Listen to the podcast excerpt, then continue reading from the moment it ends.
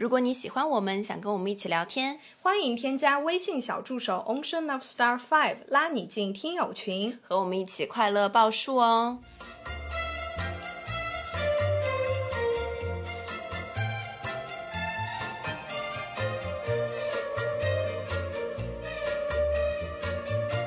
听众朋友们，大家好，这里是张曼玉和高晶莹的播客栏目《土象电台》，试图传播两位都市肤浅女孩的心声。这档播客将是陪伴您洗碗、拖地、如厕、开车等地铁的绝佳听物。Hello，大家好，欢迎回来，欢迎来到土象电池。当我穿着性感的时候，我在想什么？哎呦喂，高老师，你怎么今天又整这种？又有约那个杨澜访谈？我在想，我可太漂亮了。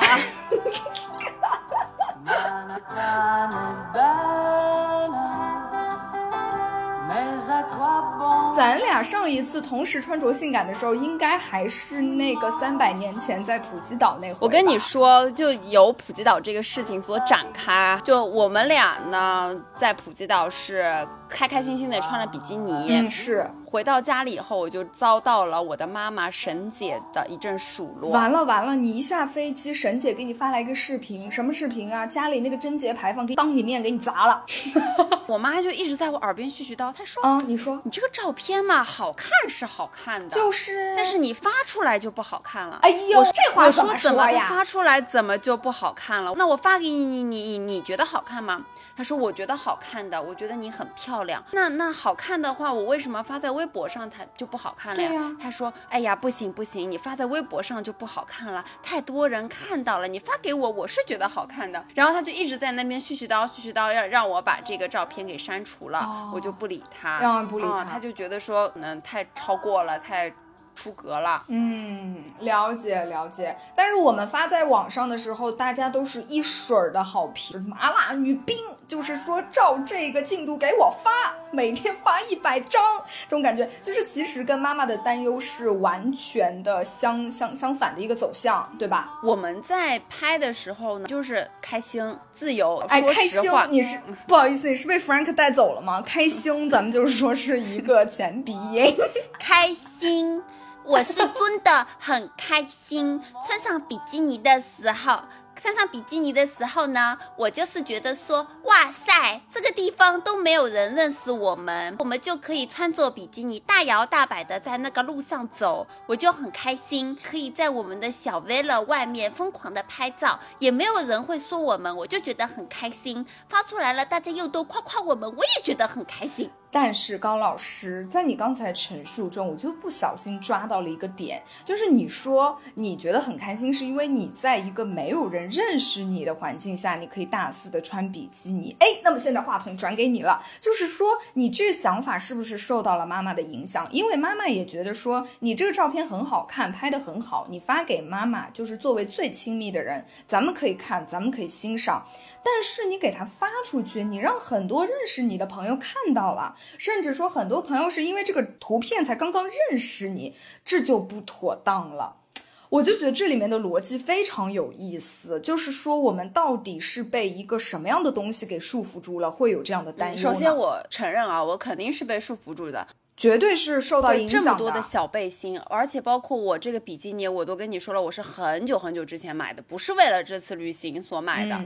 为什么封存了这么久？就是一直没有找到一个恰好的时机去，在我们的这个伤害，在我的家里，我就是万万不能穿着比基尼，又不说比基尼了，小吊带都不行哦，就会被一些长辈指责。如果不是指责，可能也是用一些比较轻声，但是你恰好又能听到的那。那个音量对你进行一些的小说教，对吧？所以其实是肯定是被束缚住的。我们之前也说到。我们自己的衣橱是一部分，然后上班又有上班的一个一部分的衣服在，是的，很多我们想穿但是不能穿的衣服，一直是封存在衣橱里的某一个角落里的。似乎我们好像是有两个人格一样。哎，你说到之前跟妈妈的故事，我这儿也有一个，但是我们且不论我那一天的穿着是否性感啊，就是性不性感，我觉得它不是一个跟你所露的肉的多少成正比的一件事情。但是那一天呢，我只是没有穿胸罩，因为我我就是除了在上班之外，我几乎是不穿胸罩的。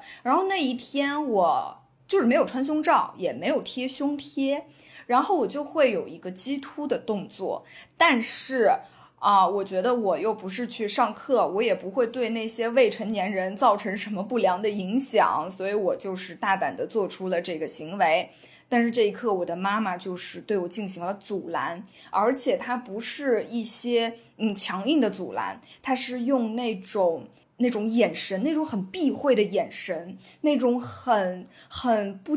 就是我感觉你我这个女儿她就是见不得人的那种眼神，就是说你的这个行为让我非常非常的 shame 的那种眼神，来对我进行了一些眼神上的小攻击，那他就成功的攻击到了我。但是我虽然身体上我就是说你不喜欢也没有关系，但我现在就是要出门了，你不喜欢就不喜欢吧，然后我就走了。他的那个眼神就是对我进行了长久的影响，导致我那一天。天里面，但凡空下来，比如说在公交车上看窗外风景的时候，就会浮现在我的脑海里。我觉得这就是我们平常生活中最普遍会受到的一种规训。他是不是看向你，然后又迅速的转移开，脸上的表情就变幻莫测？哎，会皱眉头，会轻声说：“哎，你这你这样真的不好，你。”哎，你穿上吧，就你懂吧？这种这种感觉啊，你懂吧？我妈也是这样，就觉得好像是还还跟我好好声好气在那说呢，但是我怎么就那么反感？我也有点搞不懂我的那种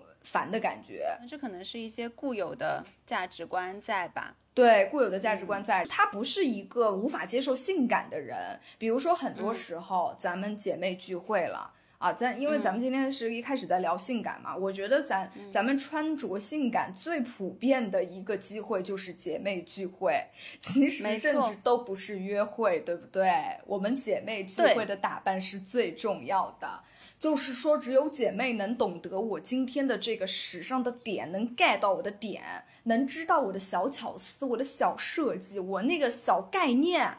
哎，所以我们要精心打扮，但是这个时候呢，妈妈，我的母亲周总又能 get 到，然后她也会对我的那种小巧思，我那小时尚表示一些赞许，而且她还会在自己挑衣服的时候跟我说，哎，你帮我挑挑看，你觉得怎么样？因为她是表示赞同我的审美，对吧？然后买衣服的时候，她也会说，哎，你帮我挑几件。但是有些时候，比如说这种什么。呃，那个鸡不鸡突啊，胸不胸罩，胸不胸贴，他又会回到那个老传统的思想里去。我我还想到一个点啊，就是黑丝哦，黑丝我是不咋穿耶。对，我知道，但是说到黑丝这个词，我们是否经常都会想到性感？是，而且是很 low 的性感，不知道为什么。对，但又有一种说黑丝是不是就代表着一种勾引？嗯，是有这种感觉。对，但是实际上像之前我看那个。又要说到杨幂了，咱们蜜姐，咱蜜姐那种机场穿搭，我相信他不是想要吸引什么、勾引什么异性吧，在机场里，对不对？但是他那个机场穿搭，穿黑丝，然后穿那下半身失踪的穿法，就是很好看，就是很好看。是，然后像 YSL，她之前有出过一一系列的那个广告大片，也都是黑丝配高跟鞋，就是非常的好，让女性都觉得说，哇哦。真的好美，真的很美的感觉。在嗯，可能像之前我们出去啊，身边有男性友人啊，他们看到像穿黑丝的女性，或者说看到一些衣着暴露的女性，都会觉得哇哦。就是那种嗯有评价或者有有突然引起了他们的兴趣的那种感觉那种点，你能你能 get 到吗？我能 get 到，就是有的时候还会他们会觉得说哇，你穿成这样，你是在勾引我吗？哎，为什么 Frank 附体啦？我也不知道。对你是在勾引我吗？我我很难去评价这一点，但是有的时候我会觉得不舒服。那我觉得这个是受环境影响的。我们之前还说过给那个女性打分，就之前我真的，我现在就是在忏悔的一个状态。我有一个非常好的男性朋友，我俩之前就是会非常非常热切给他的一些女朋友打分。现在我想想我的行为，我简直就是为自己感到羞耻。但是在之前没有接受过这些教育之前，我就是被这种行为带着跑了。我就觉得非常非常的就是 shame，你知道吗？包括那个那个 Instagram 还是什么，还是 Facebook 呀？应该是 Facebook 吧。Facebook 的创始人就是他，为什么创始这个 Facebook？其实就是为了给两个女生打分，就是二选一。他创始这个网站的初衷就是为了给大学里的女生们二选一打分啊，然后后来才是慢慢发展到这个商业了。就是咱们的扎克伯格，就是他，就是这个 Berg。嗯，打分的这件事情，我之前也说过，我们也会给男性打分的，这也可能是存在于女性中间的一个小游戏。包括像我们之前也说啊，闺蜜如果谈了一个新的男朋友，她这个男朋友是没有。名称的，它是会有一个代号在的。那这个代号，你如果搬到他面前，那一定是一个不尊重他的行为。我们不会当着他面叫他火锅男，或者当着他面叫他幺七八，或者叫他十八厘米之类的，不会这样子去叫他。我们会在背后说。对对对。但我觉得所有事情都是掌握一个度嘛，就是我们现在今天在讲的就是一个目现在我们所能看到的一些现实的。是的，是的。而且你在说的时候，我又在想，我觉得其实这个行为的初衷，或者说这个行。行为的性质其实是很难很难界定的，因为每个人他都会有那种。呃，想要去榨汁别人啊，或者想要去传人家闲话呀的那种感觉。但是我觉得，在这件事情啊，在现在性别议题这么热烈的当下，我觉得最关键是在于公平。因为我回想之前跟我的朋友异性打分这件事情上，为什么我觉得很正常？是因为我们也给女生打分，也给男生打分。就是这件事情，如果你要做，你就不要因为性别而有一些什么区别。咱就打分，咱就是给全天下打分，好。吗？我觉得这件事情是我们可以把控的，但是那种行为，咱就说咱也不是圣人，是不是？咱就是普通的老百姓，咱的性格里、大脑里、行为里都有一些侮辱性的、穿越边界感的这种不妥当的想法，这个也是很正常的吧？是吧？我我在就看一些女性主义的书以后，我的任何朋友，我们在路上看到一些，比如说哈穿 J.K. 的女生，或者说他们会觉得说穿瑜伽裤的女生也。会比较的外露，然后我会跟他们说这是一件很正常的事情。他们窃窃私语的去讨论的过程中，我会跟他们说，那我们就可以不要再说了，我觉得是 OK 的。我说，我觉得不要在背后去讨论别人了，我会去做一个这样子的行为。我之前不是刚从日本回来嘛？那在花火大会的时候呢，大家不会对穿着浴衣和服的女生有偏见，对不对？大家会觉得说，哦，它是一个主题的服装，但是呢，那天我们是坐了一个游轮，就坐了一个大的游轮，大家都会争先恐后的到那个甲板上，因为在甲板上是可以看到烟花最好的一个景观点的。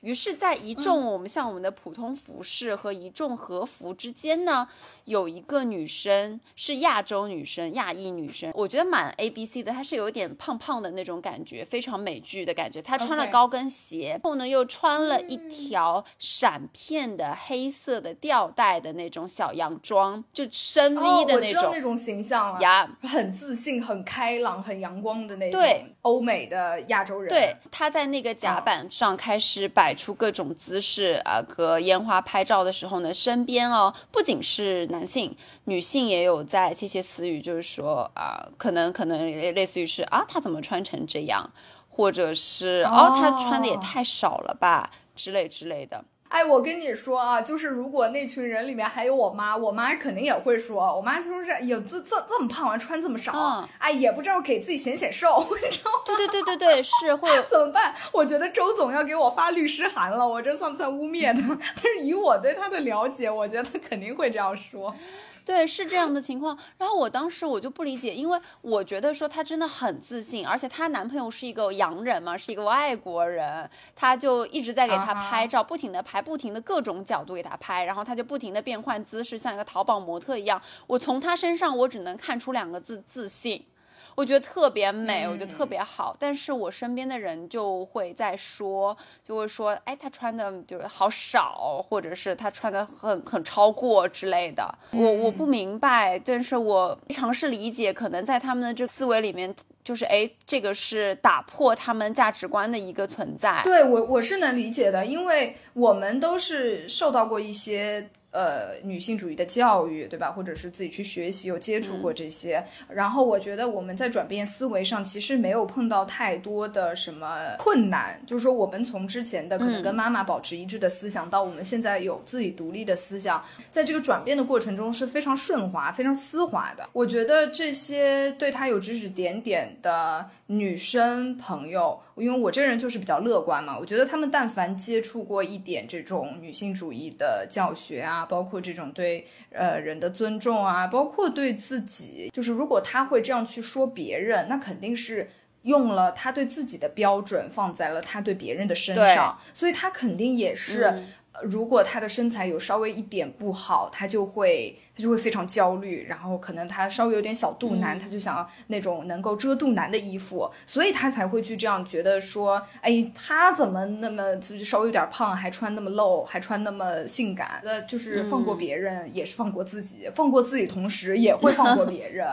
我觉得他们就是稍微接触一点这种思想之后，应该就会有很很大的好转。但是男生我就不确定，因为毕竟所处的、所面临的这种规训啊，面临的这种环境啊，是完全不一样的。我在这儿真的不是要挑起什么，咱咱们就是说，咱们就是冷静的思考一下，确实是不一样的。我就想到，因为我这个朋友也是一直会听我们的播客，但是我觉得，反正这件事情说出来，只有我和他知道，大家都听不出来是谁。你知道他在大婚之前，咱们。这辈子基本上也就指望自己结一次婚，对不对？就是在第一次婚礼的时候，会非常非常尽心的准备，其中对新娘的要求就是什么？要瘦身，要 fit，你这个人就是要非常非常的。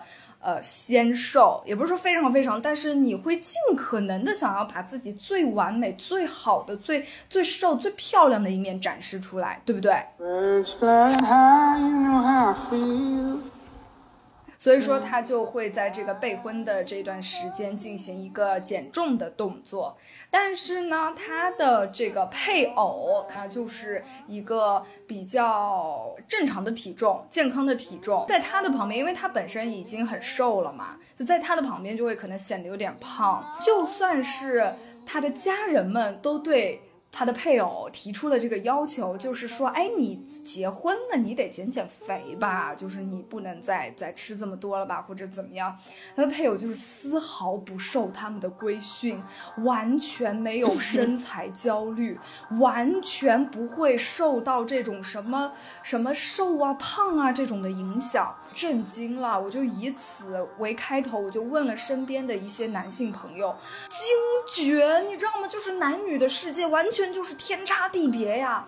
基本上百分之八十的男生，我身边啊，八成的男生，从来从来都不知道减肥是什么东西。就是，就算在我眼里，他们已经是有点肥了，有那么一点胖了，那个肚子都已经把衣服都撑起来了。知道男生其实也会激凸，如果他胸前的那个脂肪有点多的话，他也会凸点，对不对？嗯。就是，就算是他穿那种 T 恤，他已经凸点了，他还是丝毫没有感觉，他就觉得自己这样挺好的，我挺健康的。就是说，真的有很多男生从小长到大是没有减过一次肥的。我就想问，有哪个女生从小长长到大没有减过一次肥，没有一次为了自己的身材而少吃一口饭？我就想说，在咱们这片土地几乎就是没有，好吗？我坚信这一点，你知道吗？就是男女的差异就是这么大。我我听到这一点的时候，我就觉得天哪，这也太不公平了吧！虽然现在有很多健身人士啊，啊，男女都有，而且就是撸铁的什么男的就就就还挺多的，对吧？看上去还比女生多，但是真的是有很多很多很多很多很多男生是从小到大从来没有减过肥。我现在脑子里盘了一圈，我身边的男性友人哦，确实是为数不多的几个想要保持健身状态的，就是那种还蛮要谈恋爱的那种。还是想以自己的色相来吸引一些，想要在朋友圈发发腹肌照之类的。嗯，就为了自己的虚荣，为了面子，为了好看，他想要自己那个那个展示一下，对吧？他他他去运动一下，就是说纯纯为了自己的外表而减肥的男生，我是真没见过是为什么呢？是因为女性从小的思想就是以瘦为美吗？对呀，就是大家都会这样认为的呀。因为我记得我很小很小的时候，三四岁吧，然后就是我我从小是一个呃比较，就是我不是那种干儿瘦的人，就我从小就是一个比较稍微有点肌肉的小孩。有一天，我的一个亲戚的长辈，我说你们在吃什么呀？然后他说这个是钙片，然后我说啊我也要吃钙片，亲戚就随口说了一句，他说。你都那么胖了，你还吃钙片？就其实我我真的不胖，你知道吗？就是为此我可以展示我小时候的照片，我就觉得我从小到大都不是一个胖的人。然后我这个亲戚他就直接跟我说：“你那么胖了，你还要吃钙片？”但是当时我一点都没感觉，我觉得胖了瘦了只是一个形容词，你知道吗？就这一点我也觉得很有意思，在小孩的眼里。他他没有觉得说瘦了就好，胖了就不好，就是我当时觉得啊，瘦胖无所谓啊，反正我就该吃吃饭，怎么怎么样，我无所谓的。这话就传到了我妈耳朵里，就她那天就给我买了钙片，儿童钙片，说啊，宝宝你每天都要吃一粒啊，不是不是，每天要吃两粒，早晚各一粒。我说啊，我说我那么胖了，我还要吃钙片，然后我妈就勃然大怒，她说谁说的？这话是谁说的？谁说你胖？说啊，是那个谁谁谁说的。然后他说：“你不要听他瞎说，这跟这跟身材有什么关系？这是营养。”他他说：“而且你根本就不算胖，你是非常非常健康的宝宝。”我就说 OK，我就想到了那个，你有没有见过王诗龄小时候去参加？就李湘带着王诗龄去参加一个综艺节目。我真的觉得，就是王诗龄小时候是稍微有那么一点点小小小小胖，就是婴儿肥那种。一个小女孩就之前跟她说啊，我觉得你很好，我很喜欢你，但是呢，为什么你就是会有一丢丢丢丢的胖呢？就其实我觉得这小女孩也是有 care 过的，或者说有大人教她，你不能说人家很胖。然后王诗龄在被问到这句的时候，就显然那个眼神就变了。我觉得她可能就是从小就受到了很多规训，那一刻就是有一点失落。就是那个采访真的看得我挺难过的。然后但是这个时候李湘就立刻站出来就说啊，因为她是小朋友，小朋友就是要有很多营养。然后她现在可能是有一丢丢丢的胖，但是她长大了就会好的。然后就是说，每个宝宝都要在乎自己的营养，就是这样把这个话就给他抵回去了。我觉得就是李湘的做法和我妈当时的做法都很好。通过这两件事情，我就想到说，咱们女孩子真的是从小到大，真的这个美意啊，咱们真的是就不知不觉就服了，你知道吗？你说胖啊，我要跟大家讲一讲瘦的故事啊。哎，就是你真的是你说太对了。我之前 对不起，我今天话有点多，就是大家到现在。会知道说啊，说人胖不好，说人胖不对，但是很多人不知道，你说人瘦其实也不好，人家也很烦。就是说人胖跟说人瘦是一样的。就我跟大家说一下，我身高呢，净身高是一米六八，体重呢是在基本上一百到一百零五左右，不算是太瘦的体重，算是中等的。每一次出去吃饭呢，或者是有一些长辈的时候呢，他们。看到我就会说你太瘦了，跟他们说我说我没有很瘦，他们就觉得我在谦虚，就觉得我在装杯。我说我没有很瘦，我说我有一百多斤。当我报出我的体重的时候，他们才会说啊，你看上去只有什么八十几斤、九十几斤这个样子。我说我没有，我说我是很健康的身体，我是结实的体重，而且我平常是有锻炼的。对不起，我要打断你一下，就是我觉得大家那个，尤其是长辈们对体重。的预估真的是有点问题，他们也会经常跟我说，他说，哎呦，他说你有没有八十斤啊？我说我怎么可能没有八十斤？我说我都快一百斤了。然后他说：“天哪，你有一百斤！”我就觉得说怎么着，大家就是难道不是每天基本上就是咱们女的不是每天都称体重吗？你们对对我也不知道这话是真的假的，就是大家为什么要这么问呀？到底是什么心态？我真的很搞不懂。我的那个锁骨，我的骨架算是比较大的嘛，前胸这边的脂肪会比较薄，所以我的锁骨这两块呢是较为突出的。当我说我有一百多斤的时候，他们就会说不可能，你看你这个骨头都。就凸成这样了，就就对对对对对我显得我像这种营养不良的情况。但是我觉得没有人能比比起我来说更知道我的身体。我知道当我可能啊、冬天多吃了一点，吃很多的时候，我的身体就呈现一个比较浮肿的状态。我觉得那个状态是我不喜欢的状态。是我不舒服的状态，我不喜欢我那样子的。我喜欢我从小就喜欢只吃这么多，你一定要在外面多劝我吃一口饭，就我平常的饭量可能就三分之一碗饭，你一定要在外面让我吃完这一碗饭，我真的吃不下。但是他们就会不停的说你太瘦了，你要多吃一点，你。吃两个，你吃两个红烧肉，你吃两个什么什么，甚至是晚上，有的时候晚上，其实我自己给自己做规矩还是非常的严明的，晚上不吃任何东西，基本上超过七点钟以后，不管是水果啊还是任何宵夜，我都是不吃的。虽然说是我自己的规矩比较严格，但是我也不习惯吃。但是有的时候出去，他们就会说，那你吃一点就没事儿，就显得我很作，就显得我特别死板。但实际上我就是不喜欢吃这些东西，那为什么要强迫强迫你呢？是的，是的，因为大家基本上都会觉得说你不吃东西就是为了减肥，你想要这个控制你的这个饮食就是为了要减重，然后呢你又那么瘦啊，那你有什么必要呢？那你就多吃点儿呗，反正你吃了你也不会胖，就大家都是这种思维，就是我觉得大家可能在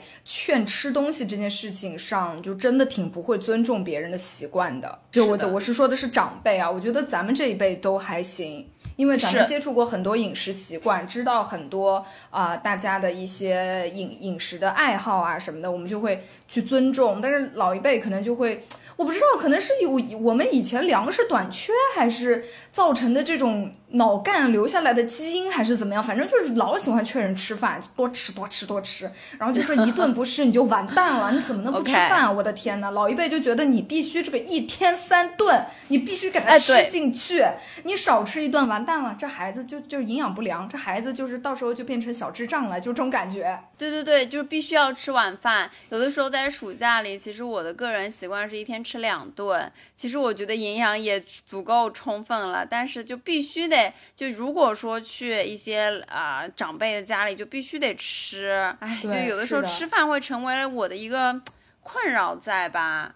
你不吃还不给人家面子了，就是。对对对，因为中国人社交都是吃饭嘛，都是饭局嘛，而正式的饭局都是晚饭嘛，所以嗯其实我不太喜欢这样的社交饭局。嗯，但是哎，这一点我觉得周总就很厉害。周总他就是恪守自己的原则。周总也是一个不喜欢在晚上吃太多东西的人，然后他就觉得自己吃太多就特别难受，所以他就算是出去呃那种饭局，他也是一筷子都不沾。就从头到尾，他的筷子能保持干净，他就喝水、喝茶这样。哇塞，在他能躲过人家的这种追问吗？就说，哎，你吃点这个，你吃点对对对，他就全都拒绝。我觉得我们可能还有辈分的关系吧，因为咱们这个中华民族就非常讲辈分。因为周总这个辈分，基本上他就是能拒绝，对吧？他说不吃，人家也不会一定要他怎么样。但是我们这种小年轻，我们就抵不过呀，你说是不是？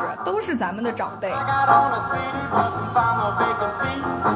哎，我们今天怎么又跑偏了？我们回去吧，讲回去，讲到那个穿着性感的时候，你有什么就是因为穿着性感而带来的一些不好的体验吗？因为咱们穿着性感的好的体验，咱们就是说大家都是共通的，美美的拍照，就一打扮起来的时候，自动就进入了那种咱们就是女郎那种感觉。但是走在街上，或者在这个性感打扮，或者说在这个打扮的过程中，你有什么不好的体验吗？嗯，其实仔细想想倒没有，给我不好的体验就是，我觉得当我穿上这些我购买的很性感的或者是很好看的、有设计感的小衣服的时候、小裙子的时候，更多的是只能在一个陌生的城市穿，更多的只能隐姓埋名的在一些可能 Instagram 上发，因为没有什么人能看到，就是我没有办法做。真实的我，我也不是真实的我，这让我是觉得非常困扰的。而且当我穿上这些衣服的时候呢，也没有办法受到身边的人，不能受到所有人的赞同吧？我觉得这是一个点。哎，对，我觉得非常赞同你。但是我也在思考，就是第一，为什么我们希望所有人都能够看到真实的自己？这一点我目前还没有答案。但是呢，我就是跟你一样，我就觉得说，我凭什么要藏着掖着？我虽然不知道为什么我非要大家来看，但是我就不喜欢这种有一些隐藏的感觉，对不对？就感觉我是做了什么不好的事情吗？我见不得人吗？就是我穿上小吊带的这一刻，我给我的家族蒙羞了。嗯嗯，对，是的。但是我我跟你说，我这一次咱们在普吉岛拍的那些照片，然后就是又穿的少，又露纹身，又那个这勾那勾的。但是我就是很勇，我就不管，我就发了朋友圈，而且是所有人可见，就不管是领导、老师、学生、家长，还是那个什么。呃，所有的朋友都能可见，你是勇士。咱就是说，每一天都像死前的最后一天在活了那种感觉，老娘不管了。然后结果我就没有没有遭到什么不好的评价。我觉得如果咱们不想让领导看见，可能领导自己也不想看见。那领导看见了，他就装看不见，他也不会给你点赞。你说是不是？反正我我的感觉，我的反应就是这样啊。首先没有什么大领导给我点赞，那其次就是说他看看见了也无所谓，他就会可能有一点惊讶，说哟，原来你还有这一面呀。哎呦，说不定呃他也挺喜欢的，说不定他也是他想发，但是他不敢发，但是看见你发了之后，他就觉得哦挺好的，那我给你点个赞。接下去我我 care 的就是比如说学生，对不对？但是你知道，其实现在学生非常的 open，他们对老师。完全不像我们小时候那种感觉，就会夸我。他说：“哇，你的这个纹身好酷啊！”或我们之前呃出去玩拍的 vlog，我也就发在视频号了。因为你知道视频号是大家全都能看见，而且你点赞了，还会有你的朋友都能看见。有很多学生看到了，然后学生看到了之后，都在就就有的会给我评论嘛，大家也可以看到，就有的会说：“张老师，下一次能不能给我打 A？” 然后就。就很搞笑，你知道吗？但是好像学生看了也就看了，而且反而会觉得说，哦，跟老师之间好像又近了一步那种感觉，就是大家都是可爱的人类，嗯。所以我这一次发了之后，我就心里的那个石头又放下了一点。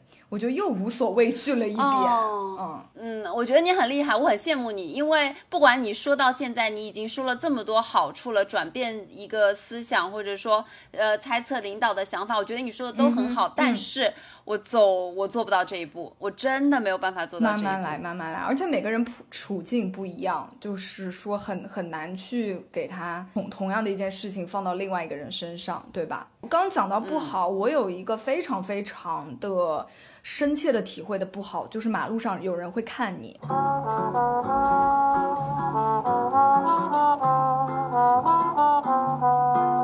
然后这一点我就要马上的让大家回想到《Barbie》里面的镜头，《Barbie》这部电影里面，当我们的那个 Barbie 和 Ken 回到了现实世界之后，他们穿着那个荧光色的轮滑，在 L A 那个什么迈阿密海滩还是哪个海滩上面轮滑的时候，就是男生对那个 Ken 都是说，哟，bro，我就很酷啊，怎么怎么着啊，给他击拳呀，什么样啊？不管男的女的，看到 Barbie 都是说，嗯。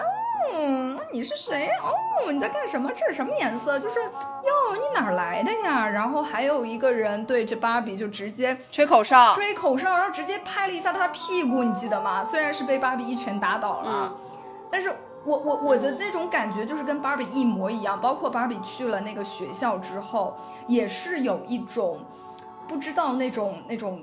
被眼神锁定的感觉，一些威胁的感觉。我但凡穿着性感的时候，都会有这种感觉。我觉得这是非常非常不好的，因为你知道，男生他是不会在意到这些的。然后我就跟我的一些男性朋友说了这件事情之后，咱们在一起走在路上的时候，他们也发现，他说：“哎，为什么都看你啊？”他说：“这个真的有点奇怪哎，哎，为什么都要看你啦？这有什么好看的啦？”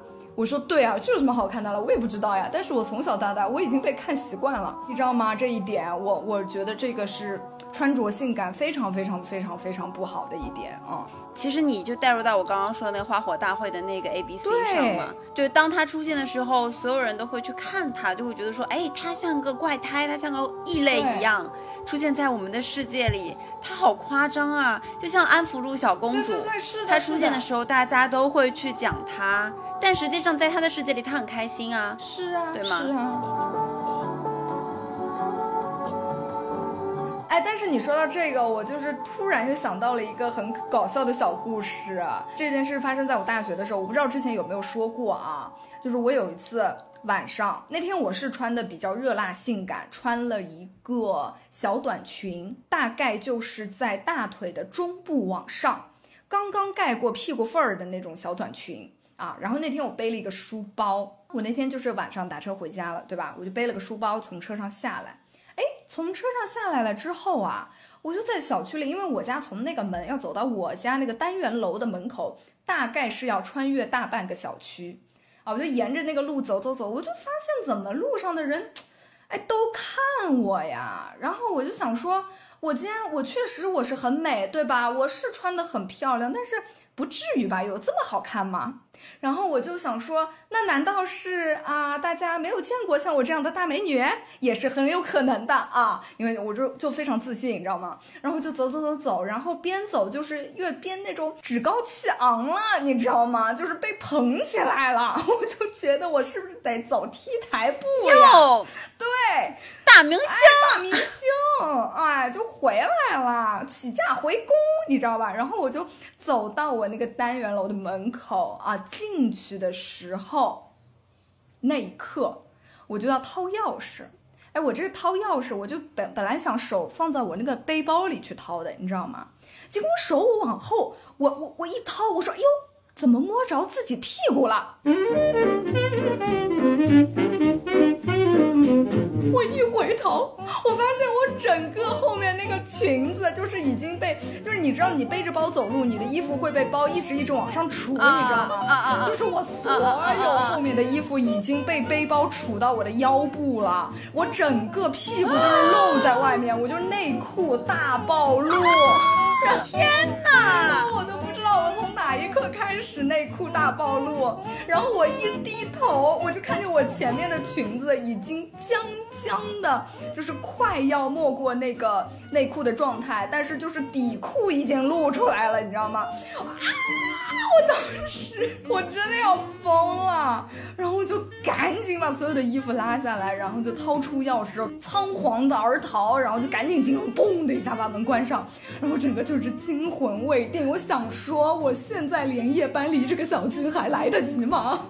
本来以为呢你是那个范冰冰来走红毯的，没有想到是一个十八线小明星，想要靠这个走光博出位，是一个暴露癖。然后我妈还是楼组长，我就觉得我真的我在。我在这小区，我就是没脸待了，真的，我好怕大家那个路上路人什么回头给我拍照，然后发到小区群里说我们小区是不是有变态？好，最后一个搞笑的性感小故事送给大家。那如果说大家有一些关于你穿着性感的时候你在想什么，或者说你也有你的观点，也欢迎在评论区跟我们一起讨论。耶，欢迎大家跟我们一起留言互动哦。那我们本期节目就到这里啦，下期再。再见喽，拜拜。If you don't start repenting, you will all never reach your goal. Get rhythm in your feet and music in your soul.